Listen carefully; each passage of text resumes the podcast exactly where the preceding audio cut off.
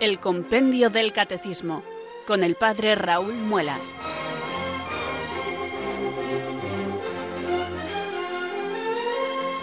Muy buenas tardes, queridos oyentes de Radio María. Son las 4, las 3 en Canarias. Aquí comienza una nueva edición del programa El Compendio del Catecismo de la Iglesia Católica. Reciban desde Talavera de la Reina un saludo muy cordial del Padre Raúl Muelas, que un día más les habla desde estos micrófonos de Radio María, la radio de la Virgen, la fuerza de la esperanza. Sed todos bienvenidos.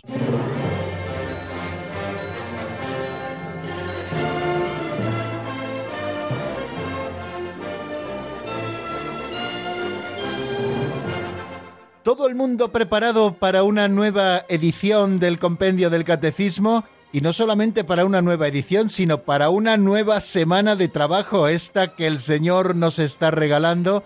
Estamos viviendo un lunes intenso eh, después de todas eh, las elecciones y todos los acontecimientos del fin de semana en nuestro país. Bueno, pues estamos viviendo un lunes intenso donde creo que es más necesario que nunca que nosotros nos detengamos aquí en esta franja horaria de 4 a 5 de la tarde en la península, de 3 a 4 en Canarias, para dejar otras ocupaciones y para centrarnos en la búsqueda de la verdad que contiene la doctrina católica.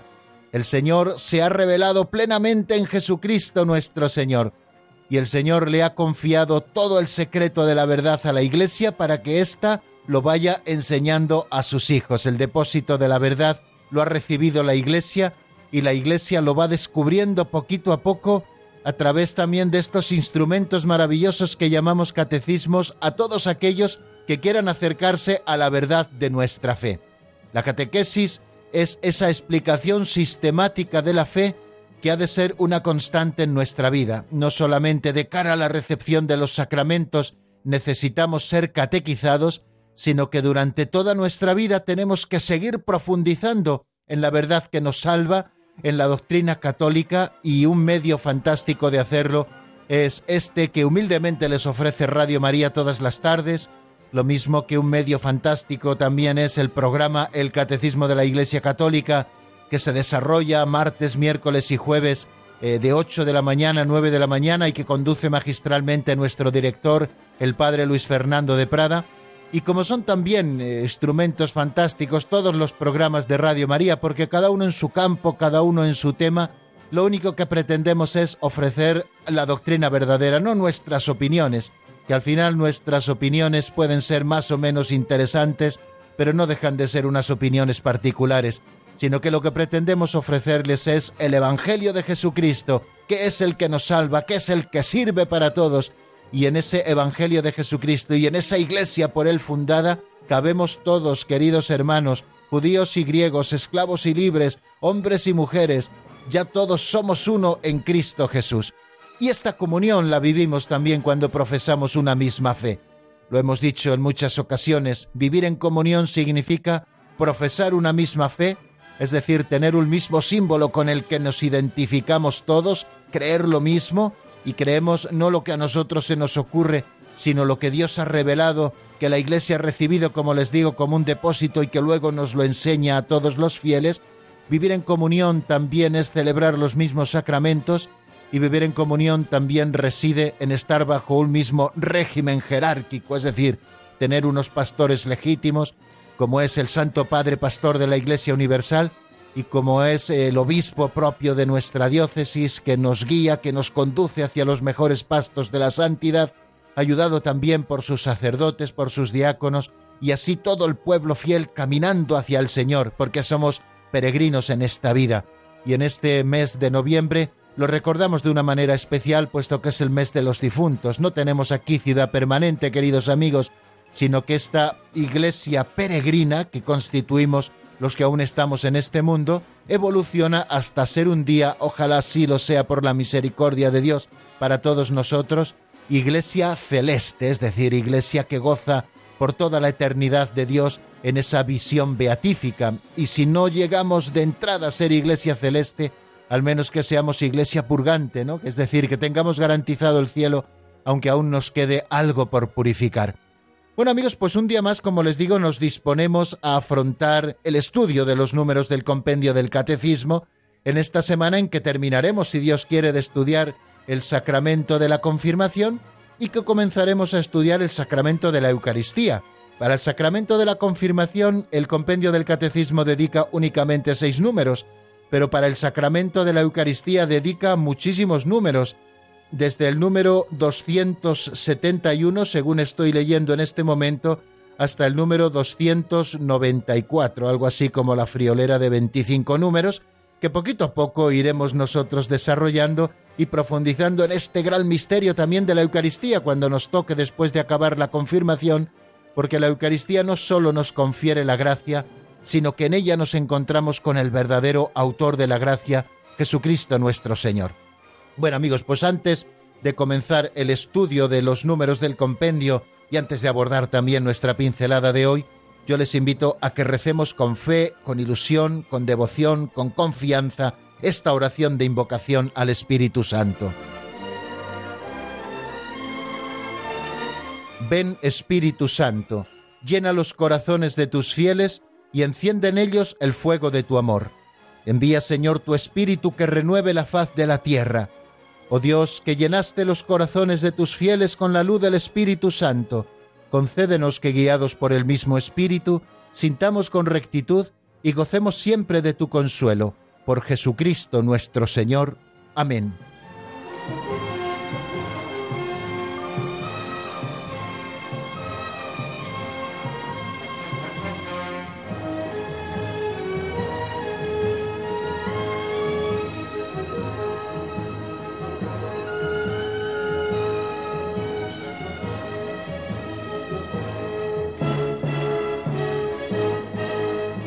Ya verán, queridos amigos, qué temita tan peliagudo va a tratar hoy la pincelada que vamos a ofrecerles. En este segundo momento del programa, los oyentes habituales del mismo ya lo conocen, pues nos detenemos un poquito y antes de abordar los números del compendio, tanto del repaso que hacemos de lo visto en la edición anterior del programa, como en el avance de doctrina que hacemos cada día, pues antes nos detenemos para tomar un aperitivo catequético, es decir, para abrir boca con una catequesis práctica y además siempre con su toque de simpatía, esa que nos ofrece don Justo López Melús en cada pincelada de sabiduría contenida en un libro así llamado, lo repito de nuevo, Pinceladas de Sabiduría, un libro que vio la luz hace muchos años y que nosotros estamos utilizando aquí en el Pozo de Sicar para este calentamiento antes del ejercicio fuerte.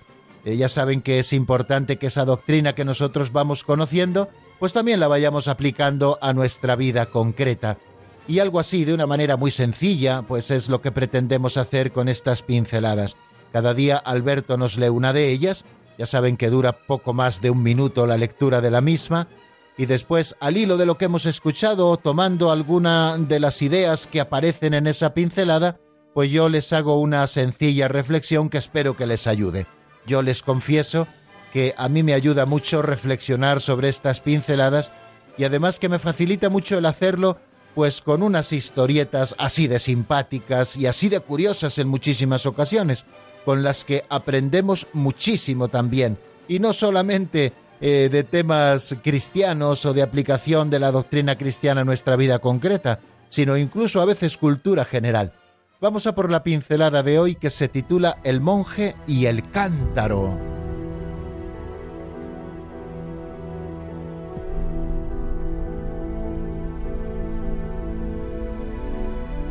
El monje y el cántaro. Había un monje muy santo y sacrificado, muy piadoso y austero, pero no podía reprimir el mal genio. Se enfadaba con todos los monjes. No aguantaba si se desentonaban cantando, si vertían el agua en la mesa. Padre, le dijo el abad, no valgo para vivir en comunidad. Pensaba que los monjes eran perfectos, pero no es así. Entonces tomó un cántaro para coger el agua del río y se internó en el desierto. Allí se sentía feliz. Fue a llenar el cántaro cantando y salmodiando. Pero el cántaro se le cayó y toda el agua se vertió. Lo volvió a llenar y de nuevo se le cayó. Es el demonio que quiere tentarme, se dijo otra vez. Otra vez al río, otra vez se le cayó. Entonces furioso le dio una patada y lo rompió. luego reflexionaba y vuelve al monasterio. Padre mío, he roto el cántaro a patadas. La causa de mis cóleras no es la compañía de los otros monjes, la causa está aquí dentro.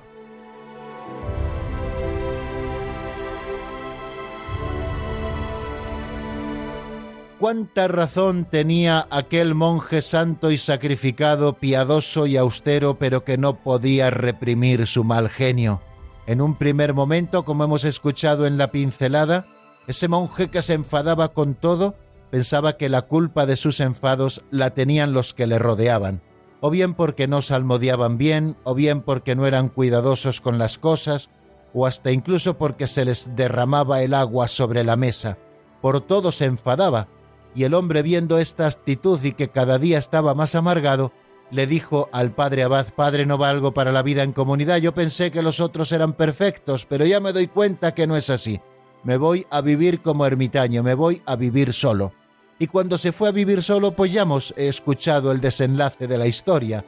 Se fue con el cántaro a por agua, estaba tan feliz porque ya no estaba rodeado de personas imperfectas que a veces le hacían enfadar y descubrió que el enfado no reside tanto en lo que los demás hacen, sino que el enfado estaba dentro de su corazón, en una actitud predispuesta a no saber afrontar las frustraciones de la vida, y al final tuvo que volver con las orejas gachas y humillado, porque era santo y sacrificado, piadoso y austero, a pedir perdón al padre Abad y a decirle que la causa de sus cóleras no estaban en los demás, sino que estaban dentro de él. Creo que es una reflexión preciosa para que cada uno de nosotros la hagamos también en nuestro interior. Tenemos todos cosas que nos enfadan especialmente, tenemos asuntos, elementos, circunstancias que nos frustran de una manera especial. Muchas veces, queridos amigos, a medida que vamos acumulando problemas en la vida, cada vez la mecha de la frustración es más corta y enseguida explotamos.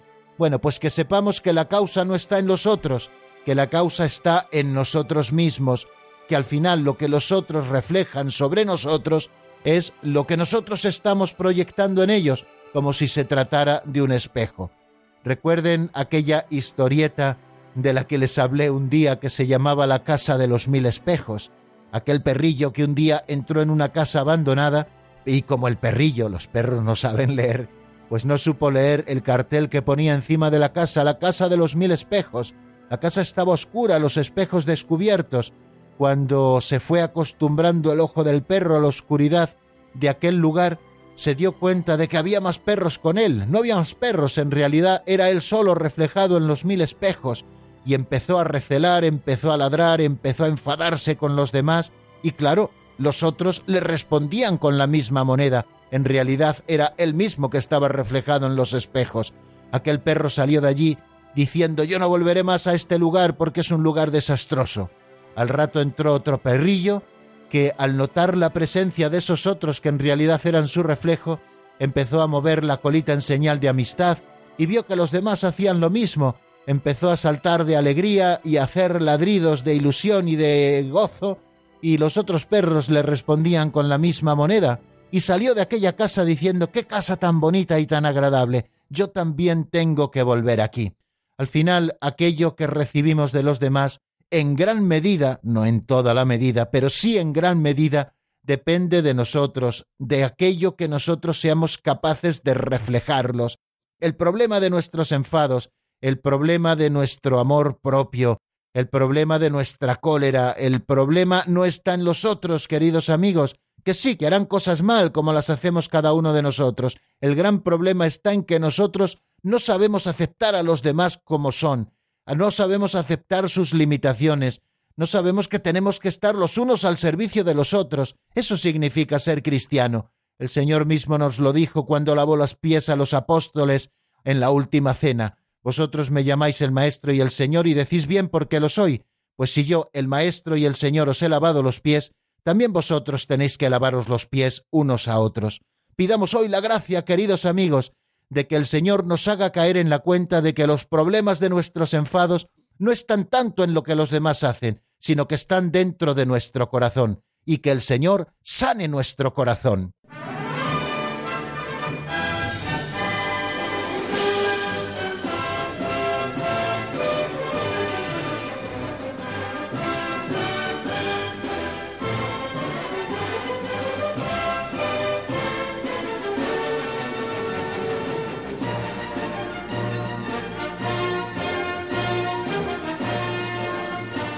Continuamos, queridos amigos, en la sintonía de Radio María y estamos en el Compendio del Catecismo, este programa que les acompaña todos los días en esta franja horaria de 3 a 4 en Canarias, de 4 a 5 en la península.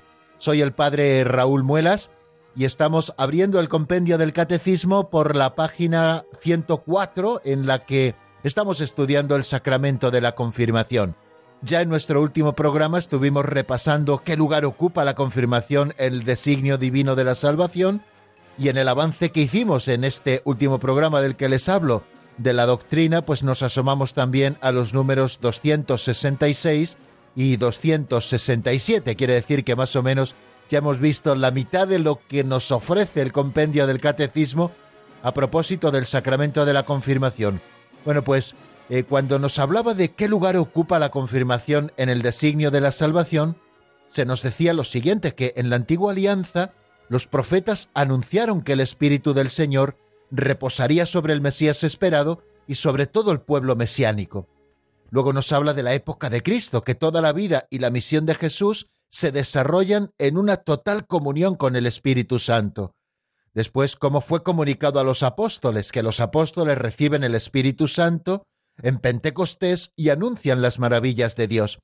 Y luego la transmisión del Espíritu Santo por parte de los apóstoles a los bautizados. Y nos dice ese número 265 que comunican los apóstoles a los nuevos bautizados mediante la imposición de las manos el don del mismo Espíritu. Y a lo largo de los siglos, la Iglesia ha seguido viviendo del Espíritu y comunicándolo a sus hijos. Y una vez que vimos esto, nos preguntamos por qué se llama confirmación o crismación. Son quizá eh, los dos nombres más generales con los que nos referimos a este sacramento de la plenitud de la iniciación cristiana, segundo sacramento, y por qué se llaman así, ¿no? Pues nos dice el número 266 del compendio que se llama confirmación, que es quizá el nombre con el que en Occidente mejor conocemos a este sacramento, porque confirma y refuerza la gracia bautismal y se llama crismación, que quizá es el nombre con el que mejor se conoce a este sacramento en la Iglesia Oriental, bueno, pues se llama crismación puesto que en un rito esencial de este sacramento es la unción con el santo crisma que en las iglesias orientales se llama unción con el santo mirón como también hemos indicado en algún momento. O sea que estos dos nombres son los que mejor nos describen eh, este segundo sacramento, el que estamos abordando en este momento, que es el de confirmación y el de crismación. Y nos da esas dos razones. Confirmación, nos dice el número, porque confirma y refuerza la gracia bautismal. Esta es la razón de por qué se llama así. Se llama confirmación no porque aquel que se acerca a recibirlo esté confirmando su fe, como algunos han tratado en algún momento de explicarnos. El nombre de confirmación no se le da el que se acerca a recibir este sacramento, porque no estamos confirmando la fe, sino que es el Espíritu Santo el que está consolidando o afirmando en nosotros la gracia del bautismo. En este sacramento se fortalece y se completa, así lo estudiábamos, la obra del bautismo. Y por este sacramento de la confirmación, el bautizado se fortalece con el don del Espíritu Santo y se logra así un arraigo más profundo a la filiación divina, nos unimos más íntimamente con la Iglesia, nos fortalecemos para ser testigos de Jesucristo de palabra y de obra, y a través de este sacramento somos capaces de defender la fe y de transmitirla. Y a partir de la confirmación de este sacramento, que llamamos así en Occidente, nos convertimos en cristianos maduros y podremos llevar una vida cristiana más perfecta, más activa. Por lo tanto, es el sacramento de la madurez cristiana que nos hace capaces de ser testigos de Cristo. Recordad el día de Pentecostés, cuando se funda la iglesia o cuando la iglesia comienza su andadura. Pues los apóstoles y discípulos que se encontraban reunidos junto con María en el cenáculo, los discípulos y los apóstoles estaban temerosos, no entendían eh, lo que había pasado y se encontraban además muy tristes. Y de repente descendió el Espíritu Santo sobre ellos, quedaron transformados y a partir de ese momento entendieron todo lo que había sucedido y dejaron de tener miedo y se lanzaron a predicar y a bautizar. La confirmación, por tanto, es nuestro Pentecostés personal, y es que el Espíritu Santo sigue actuando continuamente sobre la Iglesia de modos muy diversos, y el sacramento de la confirmación, al descender el Espíritu Santo sobre aquel que lo recibe, es sin duda ninguna una de las formas en las que Él se hace presente en el pueblo de Dios. O sea, y resumiendo que a este sacramento lo llamamos confirmación, porque como el mismo nombre indica, afirma y consolida, nos fortalece, se completa la obra del bautismo, ¿no? Pero también se llama crismación, puesto que el rito esencial de este sacramento es la unción con el santo crisma. Y es que precisamente como nos dice el Catecismo Mayor de la Iglesia, muy pronto, cuando los apóstoles empezaron a comunicar este sacramento a aquellos que eran bautizados para que descendiera sobre ellos el Espíritu Santo, pues muy pronto en la historia de la Iglesia, y para mejor significar el don del Espíritu Santo, se añadió a la imposición de las manos una unción con óleo perfumado, que es el crisma, ese aceite mezclado con aromas que consagra el obispo en la misa crismal. Bueno, pues esta unción ilustra el nombre de cristiano que significa ungido y que tiene su origen en el nombre de Cristo. Eso significa precisamente Christos, el ungido, al que Dios ungió con el Espíritu Santo, como nos dicen los Hechos de los Apóstoles en el capítulo 10.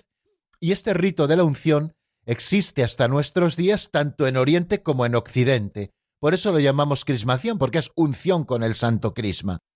Y recuerden también esas palabras que, leemos en el 266, que el crisma en Oriente lo llaman miron, ¿no? que significa lo mismo, que significa crisma. ¿no? Y también en nuestro último programa, en el avance que hacíamos de la doctrina, eh, nos deteníamos en el 267, al menos un poquito por encima, preguntándonos cuál es el rito esencial de la confirmación. Leíamos lo que nos decía ese número, que es lo siguiente, el rito esencial de la confirmación es la unción con el santo crisma, aceite de oliva mezclado con perfumes consagrado por el obispo, que se hace con la imposición de manos por parte del ministro, el cual pronuncia las palabras sacramentales propias del rito. En Occidente, esta unción se hace sobre la frente del bautizado con estas palabras, recibe por esta señal el don del Espíritu Santo. Y en las iglesias orientales de rito bizantino, la unción se hace también en otras partes del cuerpo con la fórmula sello del don del Espíritu Santo. Algo que no dijimos en nuestro último programa a propósito de cuál es el rito esencial de la confirmación es por qué existen, a la hora de administrarlo, dos tradiciones, la de Oriente y la de Occidente y yo creo que voy a seguir casi casi textualmente lo que nos dice el Catecismo Mayor de la Iglesia a este propósito en los números 1290 y 1291 y 1292 para que nosotros entendamos por qué existen estas dos tradiciones. La tradición de Occidente, según la cual eh, la unción se hace con el crisma en la frente mientras se dice recibe por esta señal don del Espíritu Santo, y por qué en las iglesias orientales de rito bizantino la unción se hace no solo sobre la frente, sino también sobre otras partes del cuerpo y se utiliza otra fórmula que es sello del don del Espíritu Santo. Nos dice el catecismo a este propósito que en los primeros siglos la confirmación constituye generalmente una única celebración con el bautismo y forma con éste, según la expresión de San Cipriano, un sacramento doble. E, entre otras razones, la multiplicación de los bautismos de niños durante todo el tiempo del año y también la multiplicación de parroquias especialmente rurales que agrandaron las diócesis ya no permitieron la presencia del obispo en todas las celebraciones bautismales. De manera que en Occidente, por el deseo de reservar al obispo el acto de conferir la plenitud al bautismo, se establece la separación temporal entre ambos sacramentos. Sin embargo, el Oriente ha conservado unidos los dos sacramentos, de modo que la confirmación es dada por el presbítero que bautiza. Este, sin embargo, solo puede hacerlo con el mirón consagrado por el obispo. Una costumbre de la Iglesia de Roma, como hemos dicho, facilitó el desarrollo de toda esta práctica en todo el Occidente. Había una doble unción con el santo crisma después del bautismo realizada ya una por el presbítero al neófito al salir del baño bautismal, es completada por una segunda unción hecha por el obispo en la frente de cada uno de los recién bautizados. La primera unción con el santo crisma, la que daba el sacerdote, quedó unida al rito bautismal. Significa la participación del bautizado en las funciones profética, sacerdotal y real de Cristo. Y si el bautismo es conferido a un adulto, solo hay una unción posbautismal que es la de la confirmación. Como ven, la práctica de las iglesias de Oriente, que las dos unciones las hace el presbítero, destaca más la unidad que existe en estos sacramentos de la iniciación cristiana y la práctica de la Iglesia latina expresa quizá más netamente, como nos dice el propio catecismo, la comunión del nuevo cristiano con el obispo, garante y servidor de la unidad de la Iglesia, de su catolicidad, de su apostolicidad, y por ello el vínculo con los orígenes apostólicos de la Iglesia de Cristo. Bueno, pues eso en cuanto a por qué existen dos tradiciones. Y luego, si me lo permiten, pues voy a contarles un poquito así brevemente y a grandes pasos cuál es el esquema del rito de la confirmación, Además, lo tengo ahora como muy fresco, no solo por haberlo explicado en el último día, sino porque el próximo sábado, si Dios quiere, y se lo digo para que ustedes puedan rezar, se confirman también un grupo de jóvenes aquí en mi parroquia, y hemos estado preparando evidentemente la celebración. Si ustedes han asistido alguna vez a la celebración de la confirmación de algunos jóvenes o adultos o niños, pues sabrán exactamente cómo es el rito. Normalmente el sacramento de la confirmación se administra dentro de la Santa Misa y después de leer el Evangelio tiene lugar la presentación de los confirmados. Después de leer el Evangelio, pues eh, el párroco o un catequista va nombrando a cada uno de los chavales que van a ser bautizados.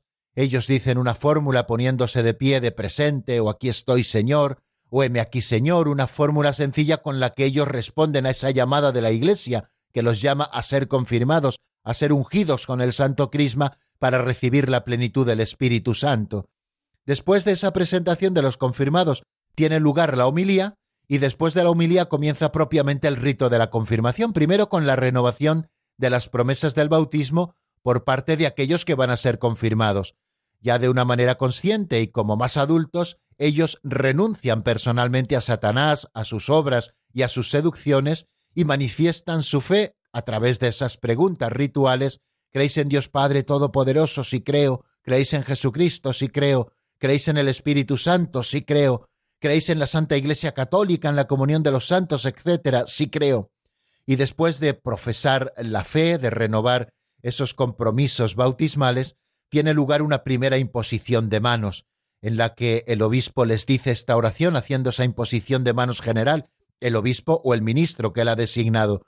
Dios Todopoderoso, Padre de nuestro Señor Jesucristo, que regeneraste por el agua y el Espíritu Santo a estos siervos tuyos y los libraste del pecado. Escucha nuestra oración y envía sobre ellos el Espíritu Santo defensor. Llénalos de espíritu de sabiduría y de inteligencia, de espíritu de consejo y de fortaleza, de espíritu de ciencia y de piedad, y cólmalos del espíritu de tu santo temor. Por Jesucristo nuestro Señor. Amén. Y después de esta imposición de manos, tiene lugar la crismación, que es ese otro nombre con el que conocemos también al sacramento de la confirmación. Cada uno de los bautizados se acerca al ministro con su padrino, el padrino pone su mano derecha sobre el hombro izquierdo del confirmado mientras recuerda al ministro el nombre de aquel que va a ser confirmado, y el ministro dice el nombre del confirmado mientras le unge la frente con el santo crisma y hace sobre ella la señal de la cruz, diciendo estas palabras, recibe por esta señal el don del Espíritu Santo, y luego añade un signo de paz. La paz sea contigo y con tu espíritu, mientras abraza o mientras besa o mientras hace una caricia en la carita aquel que está siendo confirmado. Y este es más o menos el rito de la confirmación, tal y como se administra en nuestras parroquias aquí en el occidente latino, donde nosotros nos encontramos. Y hasta aquí, queridos amigos, pues el resumen de lo que vimos en nuestro último programa. Vamos a detenernos un poquito en la palabra y les ofrezco para ello que puedan escuchar una canción de Fabiola Torrero titulada Tratar de Amistad, que está sacada del álbum Hacia un Mundo Nuevo. La escuchamos y volvemos enseguida.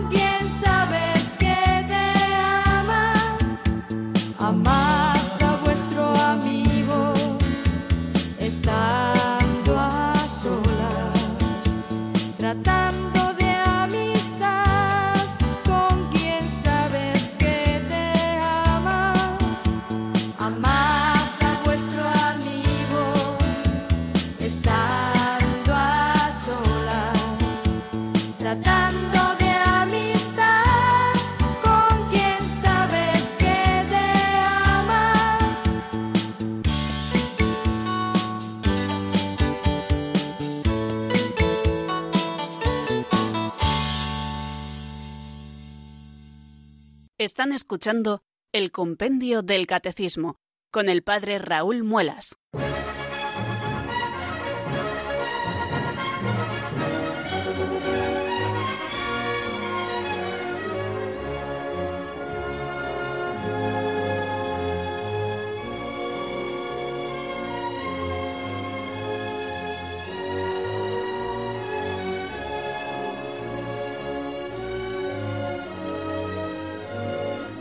Continuamos, queridos oyentes, en el compendio del Catecismo, aquí en la sintonía de Radio María, cuando son las 4 y 34 minutos de la tarde, una hora menos en Canarias. Y vamos a seguir avanzando en el estudio del sacramento de la confirmación, que es el que nos está ocupando en estos días. Nos encontramos con el número 268, que se pregunta cuál es el efecto de la confirmación. Bueno, pues es el que vamos a estudiar ahora y primero lo escuchamos en la voz de Marta Jara.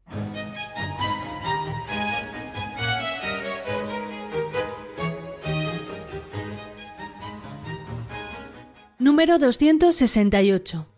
¿Cuál es el efecto de la confirmación? El efecto de la confirmación es la especial efusión del Espíritu Santo tal como sucedió en Pentecostés. Esta efusión imprime en el alma un carácter indeleble y otorga un crecimiento de la gracia bautismal, arraiga más profundamente la filiación divina, une más fuertemente con Cristo y con su Iglesia, fortalece en el alma los dones del Espíritu Santo, concede una fuerza especial para dar testimonio de la fe cristiana.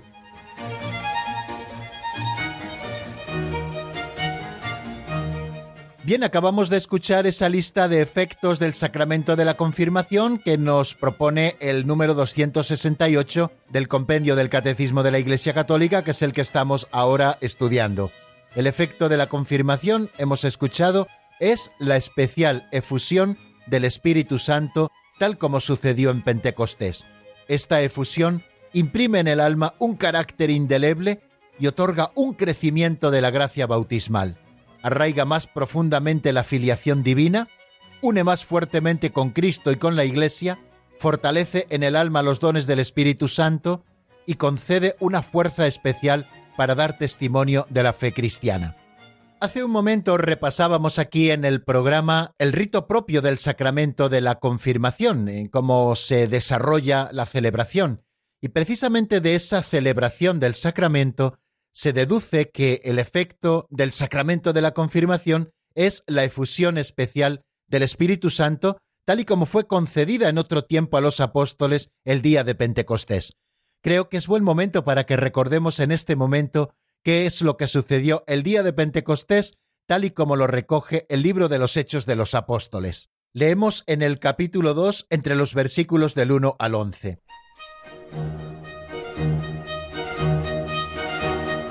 Al cumplirse el día de Pentecostés, estaban todos juntos en el mismo lugar. De repente se produjo desde el cielo un estruendo como de viento que soplaba fuertemente y llenó toda la casa donde se encontraban sentados. Vieron aparecer unas lenguas como llamaradas que se dividían posándose encima de cada uno de ellos. Se llenaron todos de Espíritu Santo y empezaron a hablar en otras lenguas según el Espíritu les concedía manifestarse. Residían entonces en Jerusalén judíos devotos venidos de todos los pueblos que hay bajo el cielo. Al oírse este ruido, acudió la multitud y quedaron desconcertados porque cada uno los oía hablar en su propia lengua. Estaban todos estupefactos y admirados, diciendo, ¿No son Galileos todos esos que están hablando? Entonces, ¿cómo es que cada uno de nosotros los oímos hablar en nuestra lengua nativa? Entre nosotros hay partos, medos y elamitas, y habitantes de Mesopotamia, de Judea y Capadocia, del Ponto y Asia, de Frigia y Panfilia, de Egipto y de la zona de Libia que limita con Cirene. Hay ciudadanos romanos forasteros, tanto judíos como prosélitos, también hay cretenses y árabes, y cada uno los oímos hablar de las grandezas de Dios en nuestra propia lengua.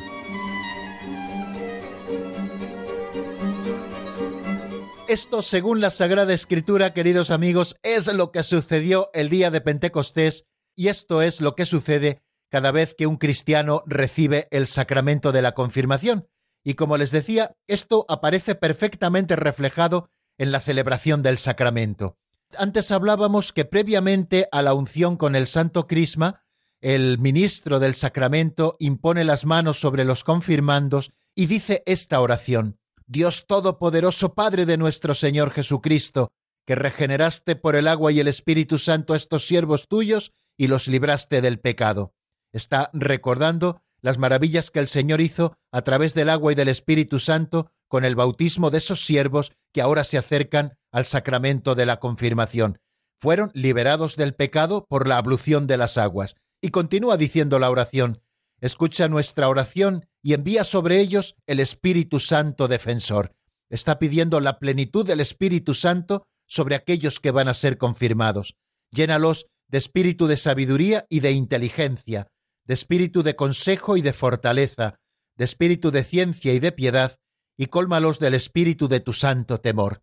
Está pidiendo también para los confirmados la plenitud del Espíritu Santo y también la plenitud de los dones del Espíritu Santo, esos dones por los que nosotros ejercitamos la vida sobrenatural y que vienen a perfeccionar el ejercicio de las virtudes, a perfeccionarlo también y a facilitarlo.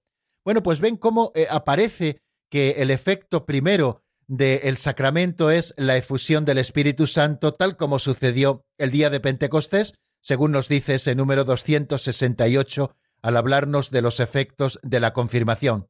Pero si nosotros atendemos a la crismación, ese momento esencial de la dispensación del sacramento de la confirmación, consta de una materia y una forma. La materia es la unción con el santo crisma en la frente del bautizado, una unción que está recordando la unción de Jesucristo, que fue ungido plenamente en su humanidad por el Espíritu Santo, fue concebido por obra y gracia del Espíritu Santo, y sobre esa humanidad de Cristo también en el Jordán descendió el Espíritu Santo en forma de paloma. Jesucristo es el ungido por el Espíritu Santo, y el cristiano configurado con Cristo, que recibe el sacramento de la confirmación, está recibiendo esa especial efusión del Espíritu Santo también por la unción. El cristiano pasa a ser otro Cristo, ungido también por el Espíritu Santo, y lo simboliza preciosamente esa unción que el ministro del sacramento hace con el óleo perfumado, con el santo crisma, en la frente de aquel que se acerca a recibir el sacramento, y también en esas palabras recibe por esta señal el don del Espíritu Santo. Recordemos cómo San Agustín llamaba al Espíritu Santo Dios y don de Dios. Dios porque es Dios con el Padre y el Hijo, y don de Dios porque es la tercera persona la que se nos dona el Padre y el Hijo, nos envían el Espíritu Santo por esa efusión. Y continúa diciéndonos el número 268 que esta efusión del Espíritu Santo imprime en el alma un carácter indeleble y otorga un crecimiento de la gracia bautismal. La confirmación confiere, por lo tanto, un crecimiento y una profundización en la gracia bautismal. Dice el Catecismo Mayor de la Iglesia que nos introduce más profundamente en la filiación divina que nos hace decir Abba, Padre. Dice la Sagrada Escritura que nosotros no sabemos pedir lo que nos conviene, pero que el Espíritu Santo intercede por nosotros con gemidos inefables y nos hace gritar también Abba, Padre. Es el Espíritu Santo, por esa efusión y esa plenitud que recibe el confirmado, el que posibilita que se profundice en la filiación divina que nos hace gritar ese Abba Padre. Nos dice también el Catecismo Mayor que el sacramento de la confirmación nos une más firmemente a Cristo. Si nos confiere esa madurez de la iniciación cristiana, es porque nos está uniendo todavía más a Cristo. Y también nos dice que aumenta en nosotros los dones del Espíritu Santo, esos siete dones de los que hemos hablado en esa oración de imposición de las manos, el don de sabiduría, el don de entendimiento, el don de consejo, el don de fortaleza, el don de ciencia, el don de piedad y el don de temor del Señor. Y además también nos lo cuenta así el Catecismo Mayor de la Iglesia, el sacramento de la confirmación hace más perfecto nuestro vínculo con la Iglesia. Nosotros ya somos miembros vivos de la Iglesia por el bautismo, pero el sacramento de la confirmación, que viene a profundizar en la gracia bautismal, hace aún más perfecto ese vínculo de comunión que nos une a la Iglesia de Cristo, a la única Iglesia de Cristo. Y dice también el Catecismo Mayor, a propósito de estos efectos de la confirmación, que nos concede una fuerza especial del Espíritu Santo para difundir y defender la fe mediante la palabra y las obras como verdaderos testigos de Cristo, para confesar valientemente el nombre de Cristo y para no sentir jamás vergüenza de la cruz, tal y como aparece recogido en la Lumen Gentium en el capítulo 11. Hay un texto muy bonito de San Ambrosio que también nos recuerda el Catecismo Mayor de la Iglesia, que dice lo siguiente, Recuerda, pues, que has recibido el signo espiritual, el espíritu de sabiduría e inteligencia, el espíritu de consejo y de fortaleza, el espíritu de conocimiento y de piedad, el espíritu de temor santo, y guarda lo que has recibido. Dios Padre te ha marcado con su signo, Cristo Señor te ha confirmado y ha puesto en tu corazón la prenda del Espíritu.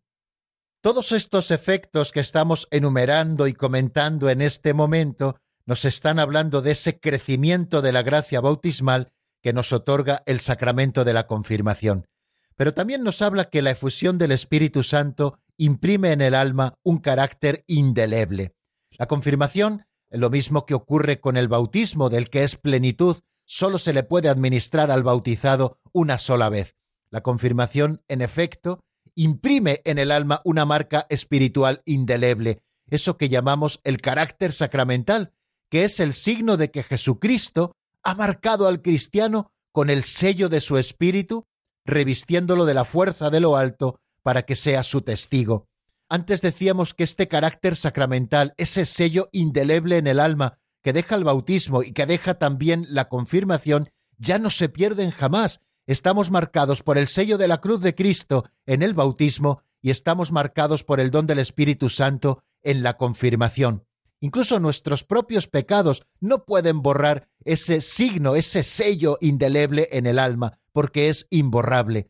Puede que nuestro pecado nos aparte de que el bautismo y la confirmación produzcan sus frutos, pero como efecto del sacramento también ha dejado en nosotros una marca imborrable que nada ni nadie podrá quitar.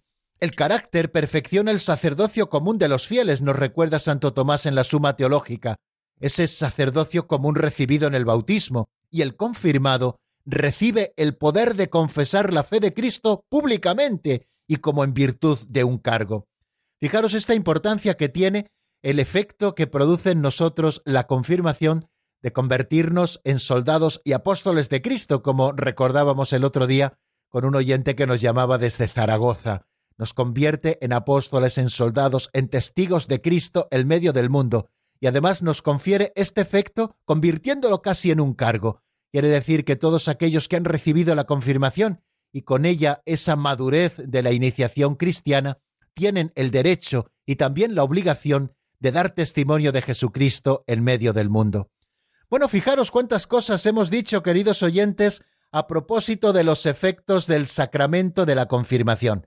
Lo vamos a dejar aquí si les parece porque creo que ya hemos dicho demasiadas cosas por el día de hoy.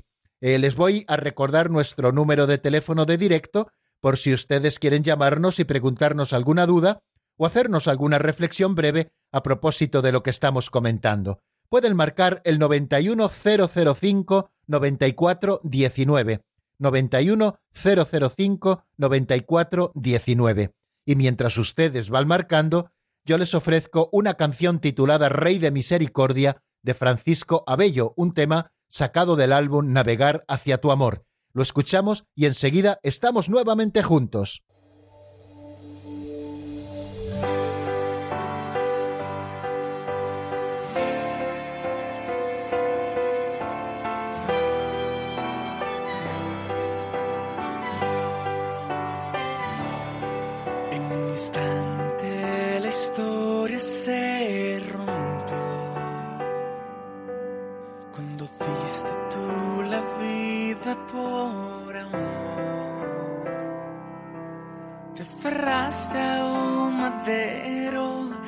Abrazando en esa cruz todo mi dolor.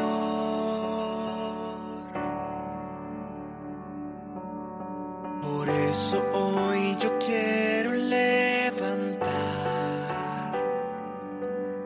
mis manos hacia el cielo y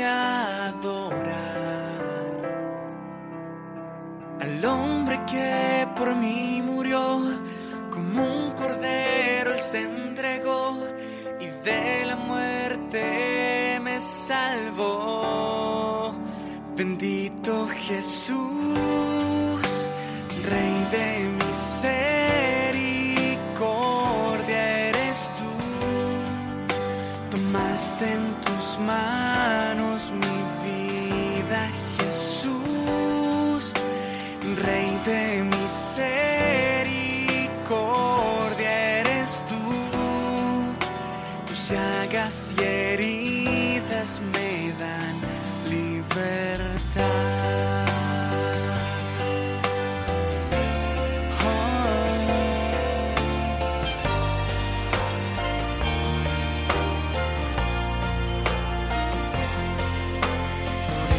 hoy yo quiero levantar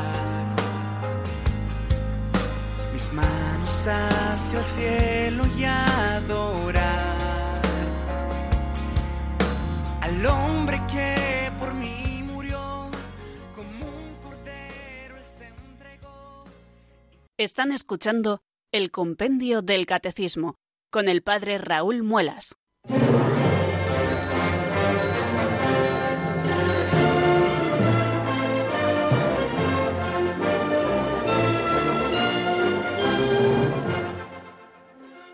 Diez minutos nos separan, queridos oyentes, de las cinco de la tarde y estamos en el compendio del catecismo aquí en la sintonía de Radio María, como cada tarde. Ya saben que de lunes a viernes, eh, en esta franja horaria, pues nos damos cita en torno a las ondas de Radio María con el compendio del catecismo en la mano para ir profundizando en la doctrina que nos salva. Estamos en la segunda parte del compendio del catecismo, esa que nos habla de los sacramentos, y estamos en el primer capítulo con los sacramentos de la iniciación cristiana, esos que ponen los fundamentos de nuestro ser y de nuestra vida cristiana, el bautismo, la confirmación con la que estamos en este momento, y también la Eucaristía que comenzaremos a estudiar, si Dios quiere, en un par de días. Bueno, pues eh, estamos aprendiendo, espero, muchas cosas y si ustedes quieren saber alguna más o darnos también sus aportaciones a modo de breve reflexión o de- a modo de testimonio, pues tienen un número de teléfono que es el 91005-9419. 91005-9419. Ese es uno de estos teléfonos de Radio María que para los oyentes habituales, los que solemos tener siempre en la radio sintonizada eh, la radio de la Virgen, pues tenemos que tener pues a la vista siempre, porque en muchos programas se abre este número para que podamos nosotros intervenir. Es de esos números que tiene que estar cogido con un imán a la nevera, 910059419. Nosotros estamos, como les digo, con el sacramento de la confirmación y hoy hemos estado viendo cuáles son los efectos que produce el sacramento de la confirmación. Eh, y creo que es bueno que los tengamos a la vista, sobre todo eh, para que aquellos que están en este momento recibiendo la catequesis para confirmarse en poco tiempo, pues eh, podamos también ayudarles a tomar conciencia de lo que de lo que van a hacer. Vamos a dar paso a una primera llamada que nos llega desde Tarragona, nuestro amigo Joan. Buenas tardes, bienvenido. Buenas tardes, mire, yo tengo 78 años y usted, sobre todo usted aquí, hace una pedagogía de alto nivel. Pero yo recuerdo de mi infancia, mi juventud, pues sí, recibí la confirmación, la Eucaristía, pero pero era hueco, era, vamos, que aparte que no, no, no lo viví, no lo viví con, eh, con, con, ni con y con, y con vamos, lo, lo viví pues de una manera tan superficial y ahora hace unos meses eh, me he puesto a, a escuchar, por casualidad me salió la televisión, el canal 70, Radio María. Y, y usted, sobre todo usted, pues da, vamos, una pedagogía de alto nivel, de, de, universidad, para decirlo de alguna manera. Mm. Y, por eso, pues, llamaba para comentarle eso, que yo, pues, los sacramentos, en fin, ahora, de una manera u otra, pues, intento vivirlo, vivir, vivir dentro de lo que cabe, pero, pues, esto ha sido siempre, pues, vamos, sin, sin, vivirlo, sin vivirlo. Eh, y, ahora, pues ya digo, sobre todo usted, las que que habla a esta hora, pues eh, impacta, vamos, a mí me impacta. Le digo, yo tengo 78 años. Bueno, bueno, pues me alegro muchísimo que le esté gustando el programa y de verdad que lo celebro de verdad porque nunca es tarde para redescubrir toda la fuerza de nuestra fe y de los sacramentos. Además son efectos estos de los que estamos hablando que a lo mejor en el momento en que uno los recibe no es plenamente consciente, pero que luego podemos ir descubriendo a lo largo de la vida y como son efectos perennes que permanecen en nosotros, sobre todo en la medida en que vivamos en gracia, pues eh, eh, evidentemente eh, son efectos siempre presentes y permanentes, ¿no? De manera que yo me alegro muchísimo, querido Joan, de que los esté mm, redescubriendo ahora nuevamente y esto le permita vivir con mucha profundidad y con mucho cariño y con mucha fuerza, pues aquello que recibió en su momento y que a lo mejor, pues a veces por la propiedad o porque uno no está en el mejor momento y lo mejor preparado para recibirlos, pues a lo mejor no es consciente de toda la riqueza que los sacramentos tienen. Y yo le quiero agradecer enormemente esta llamada, que nos da mucho ánimo, por supuesto, para seguir y que también eh, nos anima a decir, oye, el trabajo que estamos haciendo eh, cala, cala en lo más profundo de nuestros oyentes porque les ayuda a redescubrir y a vivir esos regalazos del Señor. Ahora, con los sacramentos, pero todavía nos quedan muchísimas cosas que descubrir de esta doctrina católica que nos salva. Bueno, pues vamos a ir terminando nuestro programa de hoy porque ha dado ya el tiempo. Ya saben que tenemos hasta eh, las 4 y 55 y ya son, al menos así lo leo en el reloj del estudio. Y les voy a desear que pasen una feliz tarde y mañana, si Dios quiere, volvemos a encontrarnos aquí a la misma hora. La bendición de Dios Todopoderoso, Padre, Hijo y Espíritu Santo, descienda sobre vosotros y permanezca para siempre. Amén. Hasta mañana, si Dios quiere, amigos.